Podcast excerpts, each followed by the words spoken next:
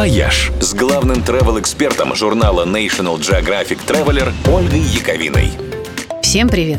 Весной хочется думать о приятном и красивом. Например, о цветах, которые уже повсюду расцветают. В сезон цветения любой сарай в кустах сирени выглядит как звезда Инстаграма, но есть в мире места, которые приобретают и вовсе совершенно сказочный вид. Например, степи Калмыкии, где в апреле расцветают дикие тюльпаны, как будто алое море разливается.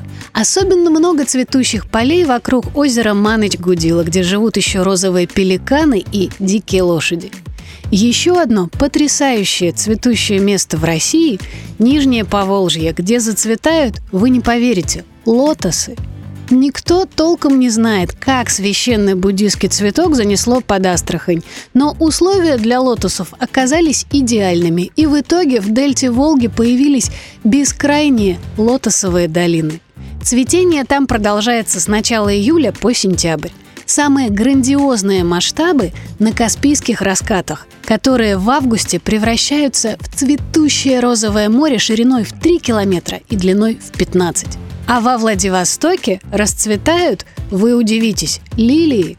Мне как-то раз повезло оказаться там в разгар цветения, когда все сопки покрыты этими яркими, желтыми и оранжевыми огоньками. И это, поверьте, просто невероятное зрелище. А вот цветение белых маков на острове Русский я, к сожалению, не застала. Придется возвращаться.